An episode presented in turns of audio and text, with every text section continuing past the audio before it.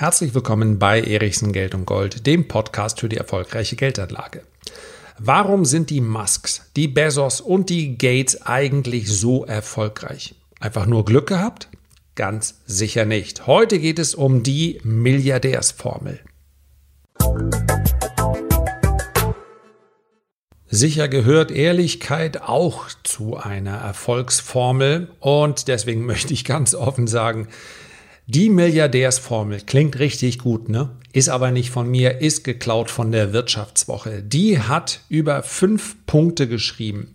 Fünf Punkte, die die Milliardärsformel ausmachen, die erklären möglicherweise, warum ein Elon Musk, ein Jeff Bezos, ein Bill Gates so erfolgreich geworden sind. Ich möchte diese fünf Punkte gern besprechen, denn ich finde sie sehr, sehr interessant, auch weil man daraus etwas für das eigene Leben und die eigenen Aufgaben mitnehmen kann. Nicht jeder hat den Wunsch, Milliardär zu werden. Finanzieller Reichtum ist aus meiner Sicht sogar für viel weniger Menschen ein, ja, ein Punkt, den sie ganz, ganz oben auf der Liste haben, als man immer so denkt. Ich glaube, den meisten reicht es, wenn Sie sagen können, ich muss mir um Geld keine Sorgen machen. Ich muss nicht auf einer ganz großen Bühne stehen, ich muss auch gar nicht 80 Stunden in der Woche arbeiten, ich will auch gar nicht ein ganz großes Unternehmen. Ich möchte einfach keine Sorgen haben. Insofern ist finanzielle Unabhängigkeit sicherlich nicht mit dem Wunsch gleichzusetzen, Milliardär zu werden. Der Weg dahin, der kann uns allerdings einiges darüber erzählen, was wir möglicherweise auch in unserem Leben anpassen können, in dem Maße, wie uns das möglich ist. Und dieses Maß geht oft ein klein bisschen weiter, als man sich das so mit seinem Horizont vorstellen kann. Also, ein ganz, ganz wichtiger Punkt sicher, den auch in diesem Artikel die Wirtschaftswoche ganz an den Anfang stellt, den nennt sie Utopie bzw. realistische Utopie. Das heißt also, sich Dinge vorzustellen, die jetzt noch nicht sind, die aber werden können. Und das klingt banal, das klingt einfach, aber seien wir mal ganz ehrlich. Wie realistisch konnte man davon ausgehen, dass Elon Musk von aus dem Stand Null, selbst als Milliardär, selbst mit dem Netzwerk, das er selbstverständlich hat aufgrund seiner Karriere, ja. Tesla ist ja nicht sein erstes Projekt gewesen. PayPal äh, und äh, andere Projekte hat er bereits vorher gemacht. Wie realistisch konnte der Mann davon ausgehen, dass er an allen großen Automobilherstellern, zumindest in puncto Elektromobilität, vorbeizieht? Wie realistisch war das? Jetzt, heute sagt jeder, naja klar, die anderen waren ja auch zu langsam und insofern war es nur Frage, eine Frage der Zeit. Hat aber keiner gemacht.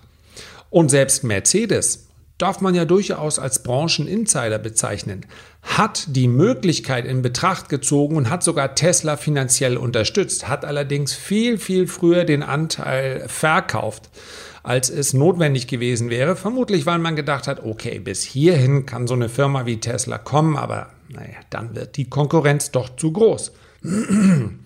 Es ging aber dann viel, viel weiter und heute ist der Anteil, den Mercedes an Tesla hatte, der wäre mehr wert gewesen als der gesamte Rest von Mercedes. Ob das jetzt gerechtfertigt ist oder nicht, das lasse ich mal dahingestellt. Natürlich ist in der Tesla-Aktie auch unglaublich viel Hype drin. Aber es geht ja darum, dass es letztendlich ein Mann war, der gesagt hat, doch, das ist möglich. Und wir müssen nicht alle auf die Idee kommen, den Mars zu befliegen oder ein Automobilunternehmen zu gründen.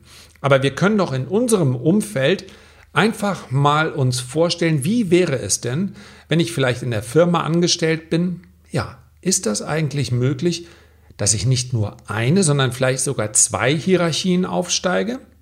Was geht dann vor im Kopf?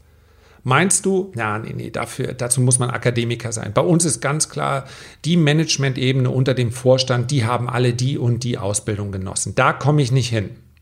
Möglicherweise ist das so. Aber damit man aus seinem Leben etwas machen kann, wo man im Nachhinein darauf zurückguckt und sagt, wow, das hat sich doch ganz anders entwickelt, es hat sich besser entwickelt, als ich das erwartet habe. Dazu muss man sich das vorstellen können. Und manchmal ist Großdenken gar nicht so einfach und ich gebe es ganz offen zu, als ich beispielsweise mit dem YouTube-Kanal über Geldanlage, dachte ich, ja, Mann, wie informieren sich die Leute? Ja, bei der Sparkasse, bei der Raiffeisenbank, die, die ein bisschen mehr haben, die vielleicht größere Projekte machen wollen, die gehen dann zu einer etablierten Bank wie, was heißt etablierten Bank, einer, einer Bank, die ein großes Netz hat, wie der Deutschen Bank oder Commerzbank. Aber hören die jemanden zu, der einfach so im YouTube-Kanal erzählt, so und so kann man das machen. Also Geldanlage in Deutschland ist ja ein absolutes Randthema. Mit jedem Schminkkanal, jedem Gaming-Kanal, jedem Kanal über Automobilzubehör, über Autotuning, wäre ich ja auf der wesentlich sicheren Seite gewesen. Das Problem ist nur, das interessiert mich alles überhaupt nicht. Und ich habe mich tierisch gefreut über 1000 Follower, 1000 Kanalabonnenten, weil ich gesagt habe, okay, 1000 Leute sind bereit, sich diese Videos anzuhören. Ich kann es eigentlich gar nicht glauben. Und heute sind es fast 100.000. Ich kann es immer noch nicht glauben, aber jetzt habe ich ein ganz anderes Ziel. Und ich spreche es mal nicht laut aus, das bringt Unglück. Auch hier im Podcast habe ich natürlich meine Ziele. Und ich freue mich einfach über die Unterstützung, über das wahnsinnig tolle Feedback, ich will nicht sagen, ich bin zu Tränen gerührt, weil als Nordmann sind Tränen gar nicht so meine Sache. Meine Frau bedauert das immer und sagt, wenn ich dich irgendwann mal heulen sehe, du hast vor dem Altar nicht geheult, du heulst jetzt nicht. Also das darf mir auch nicht passieren, wenn ich im Podcast Nummer eins bin. Aber dennoch ist es für mich eine unglaubliche Motivation.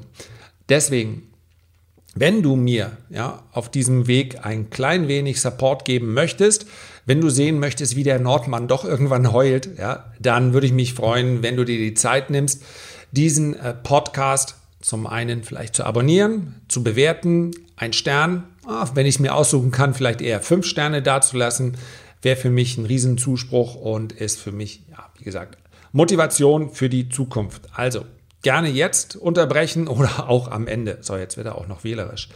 Kommen wir zum zweiten Punkt. Der zweite Punkt lautet, gehe Risiken hoch informiert ein. Was ist damit gemeint? Ich habe es hier in früheren Ausgaben schon mal besprochen. Absolute Grundlage für Karriere, für Kompetenz, für Erfolg ist Wissen, Wissen, wissen. Man muss sich über die Dinge informieren. Man darf davon ausgehen, dass alle drumherum sich informiert haben, dass meine Konkurrenz sich informiert hat. Dann kann ich nicht einfach rangehen und sagen, ja, ich bin hoch motiviert. Das muss doch auch was wert sein. Jawohl, das ist auch was wert. Aber eine hohe Motivation ohne Wissen ist gar nichts, ohne Kompetenz. Und deswegen ist das ganz, ganz entscheidend, insbesondere auch wenn wir über die Börse sprechen. Ja, wenn ich, ich bekomme manchmal Zuschriften, ich freue mich auch sehr darüber, aber habe ich den Eindruck, ist das da Kompetenz oder Wissen, was da spricht? Muss es nicht sein, wenn man nachfragt. Aber wenn man bereits an der Börse sich vorgenommen hat, so jetzt will ich da aktiv handeln und man handelt in Wahrheit auf Basis von Hoffnung, von Hörensagen und von Gier, dann sage ich, das ist eine schlechte Kombination. An der Börse werden euch Profis begegnen wenn wir über den aktiven Handel sprechen. Also die langfristige Geldanlage an der Börse, regelmäßiges Aktiensparen oder auch ETF sparen. Okay, das ist etwas, da brauche ich nur ein rudimentäres Wissen. Aber ein klein wenig Wissen ist schon wichtig, um überhaupt das Vertrauen zu dieser Geldanlage zu haben. Aber wenn ich sage, ich kaufe jetzt mal den DAX oder ich kaufe jetzt mal eine Tesla-Aktie und möchte sie dann mit Gewinn wieder verkaufen oder, oder, oder, ja, dann kann ich mit Hoffnung, Hören sagen und Gier nicht so schrecklich weit kommen. Dann brauche ich Wissen und Kompetenz. Das ist eine Ausbildung und dafür muss man sich Zeit geben. Ansonsten wird man das Geld einzahlen auf der Börse. Die Auszahlung wird aber an diejenigen erfolgen, die sich vorher informiert haben. Dritte, dritter ganz, ganz wichtiger Punkt, den man im Übrigen auch sehr schön auf die Börse beziehen kann. Folge der Logik und nicht dem Bauch. Wann immer es um Geld geht, wird es ganz schnell emotional. Wenn ich aber auf meine Emotionen höre, auf mein Bauchgefühl, dann hätte nicht sein können, hätte nicht passieren dürfen, was wir gesehen haben in der Realität. Dass sich der Markt vom Corona-Tief aus bis jetzt fast wieder an seine Hochs im Nasdaq, sogar über die Hochs hinaus entwickelt. Das Bauchgefühl von jedem von uns hat gesagt, das kann nicht sein. Die Welt kann doch nicht in einem Lockdown stecken und dann steigen Aktien auf neue Allzeithochs. Das geht nicht. Ja, das Bauchgefühl sagt, das geht nicht. Die Logik sagt aber, okay, wenn die Notenbanken nicht aufhören, beispielsweise in den USA dem Durchschnittskonsumenten so viel zu geben, dass er mehr hat als vor der Pandemie, dann geht das. Es gibt eine ganz enge Korrelation zwischen dem Konsum des Durchschnittsamerikaners und der Börse. Der kauft, wenn der Amerikaner Geld bekommt aufs Konto, egal vom Staat oder vom Arbeitgeber, dann konsumiert er. Das sollte man im Übrigen gar nicht belächeln. Das ist die Grundlage für das amerikanische Wirtschaftswunder. Manchmal täte uns diese Einstellung auch ganz gut, denn ich kann es nur noch mal wiederholen. Geld aufs Konto packen und einfach mal gucken, was so passiert, ist keine Strategie. Geld entwickelt dann eine Energie, wenn ich es konsumiere oder investiere. Also, kein Belächeln bitte der Amerikaner, die so gerne konsumieren. Das ist immer noch besser, als das Geld nur auf dem Girokonto liegen zu lassen Zumindest wenn wir hier über die großen Spareinlagen sprechen und da dabei zuzuschauen, wie es immer weniger wert wird. Bill Gates ist sicherlich jemand, der dieser Logik ganz besonders folgt. Sein, ja, sein Wahlspruch ist nicht Wissen, Wissen, Wissen. Das hat er sowieso, sondern Logik, Logik, Logik. Hat er sehr mehrfach selbst betont und er hat sogar für den Klimawandel sicherlich eine sehr komplexe Angelegenheit, eine einfache Formel entwickelt. Und sie lautet P mal S mal E mal X gleich CO2. P steht für die Population, die Weltbevölkerung, S für die Services, also die Dienste, die die Menschen in Anspruch nehmen, E für Energie, die diese Dienstleistung benötigen und C für den Kohlenstoff, der bei der Gewinnung dieser Energie ausgeschüttet, emittiert wird. So, und daraus ergibt sich dann CO2. Und daraus ergibt sich für Bill Gates, wenn er die CO2-Emissionen wirklich auf Null bringen will, dann muss er einen Faktor auf Null bringen. Ganz einfach. Und der einzige realistische Weg sei es, so Bill Gates, C auf Null zu bringen. C den Kohlenstoff. Das heißt also, er braucht Technik, er braucht bessere Technik, so dass all das, was wir hier machen, all diese Services, die wir hier in Anspruch nehmen, dass die kein Treibhausgas mehr emittiert. So einfach ist das. In der Praxis möglicherweise nicht so einfach, aber da sind wir wieder bei Punkt 1. Man muss eine realistische Utopie entwickeln. Viertens, und das ist sicherlich etwas, was wir insbesondere in den letzten ein, zwei Jahrzehnten beobachten können. Vierter Punkt, Technologie kann alles lösen. Das mag für einen Nicht-Digital Native, das gilt selbstverständlich auch für mich, etwas sein, wo man sagt, naja, ist Technologie wirklich die Lösung auf alles? Aber wenn man Technologie etwas breiter fasst, dann ist Technologie die Lösung zumindest für sehr, sehr vieles. Technologie kann nicht so wirklich helfen, wenn man Krach in der Ehe hat oder Ärger mit seinem pubertierenden Sohn oder wenn man sich nicht traut, vom 3-Meter-Brett runterzubringen. Springen, ja. Obwohl drei Meter gehen eigentlich noch, aber bei dir, oh, habt ihr mal oben auf dem 5-Meter-Brett gestanden? Du denkst, du stehst auf dem Turm und guckst auf die Welt runter. Ja gut, vielleicht lag es auch daran, dass ich einen Bauchklatscher gemacht habe. Das war ein... Äh, nein, spielt jetzt keine Rolle. Also, ähm, Technologie kann nicht alles lösen im Leben, aber Technologie kann ganz, ganz viel lösen. Und wenn wir jetzt an diesem Punkt, und da erwische ich mich gerade selber, sagen, ja, aber ich meine, ist das der Grund? Ist Technologie die Ursache für Erfolg? Vielleicht ist es genau dieses Zweifeln, was dafür sorgt, dass ich noch kein Milliardär bin. Vielleicht sollte ich mir nicht so sehr Gedanken darüber machen, was alles nicht geht, sondern ich sollte eher überlegen, okay, wenn ich meine, dieses oder jenes Problem lässt sich nicht mit Technologie lösen, dann sollte ich vielleicht genau das suchen, denn Technologie heißt ja auch System. Vielleicht sollte ich an einem System arbeiten, welches dafür sorgt, dass die Menschen im Schnitt fünf Jahre länger verheiratet sind. Das wäre ein enormer Vermögensboost. Denn in der Regel werden Vermögen, zumindest sehr, sehr häufig, und der gute ähm, Jeff Bezos weiß ein Lied davon zu singen, sehr, sehr häufig werden aus kleinen oder mittleren sehr kleine oder deutlich kleinere Vermögen, weil bei der Scheidung dann ein Vermögen nicht mehr zusammen ist, sondern getrennt werden muss.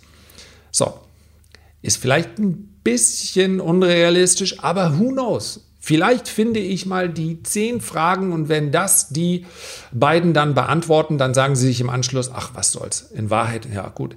Ich bin auch, ich habe da so meine Eigenarten und die Eigenarten werden bei der nächsten Partnerin oder dem nächsten Partner auch wieder auftreten. Vielleicht sollte ich das einfach mal lassen.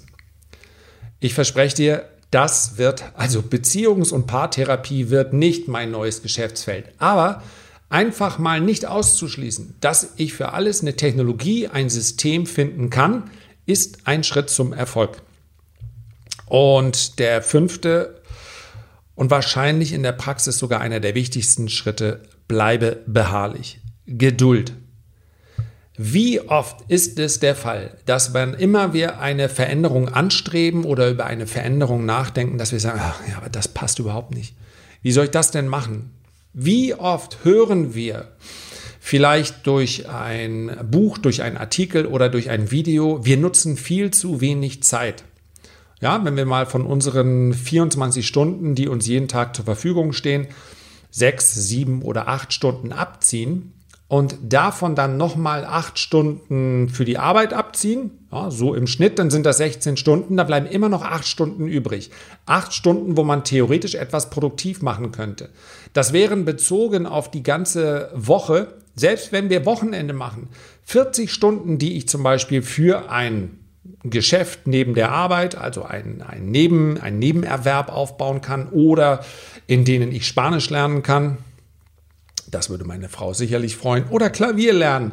Ja, das müssen nicht immer Dinge sein, die mich jetzt äh, reich machen sollen. Das können auch einfach Dinge sein, die mich bereichern auf andere Art und Weise. Oder du lernst Schlittschuhlaufen oder sonst irgendwas. 40 Stunden die Woche und mal ganz ehrlich, nutzen wir diese 40 Stunden? Nutzen wir die wirklich alle aus? Nee, weil wir uns das nicht vorstellen können und weil wir vor allen Dingen auch nicht beharrlich dabei bleiben, wenn diese Veränderung eintritt. Dann halten wir das für zwei Morgende durch. Okay, jetzt sind wir früher aufgestanden. Für zwei Morgende halten wir das durch, dass wir sagen, jetzt nehmen wir mal nicht als erstes das Handy in die Hand. Für eine Woche halten wir durch unsere Ernährungsumstellung und, und, und. Egal welche Art von Veränderung, sei sie beruflich oder sei sie privat, persönlich, Geduld und Beharrlichkeit ist ein ganz, ganz wichtiger Stützpfeiler auf dem Weg zum Erfolg, nicht nur zum materiellen Erfolg. Soweit also die fünf Punkte der Milliardärsformel und manchmal darf es ja ruhig auch ein bisschen weniger sein.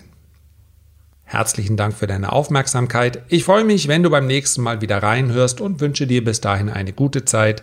Dein Lars.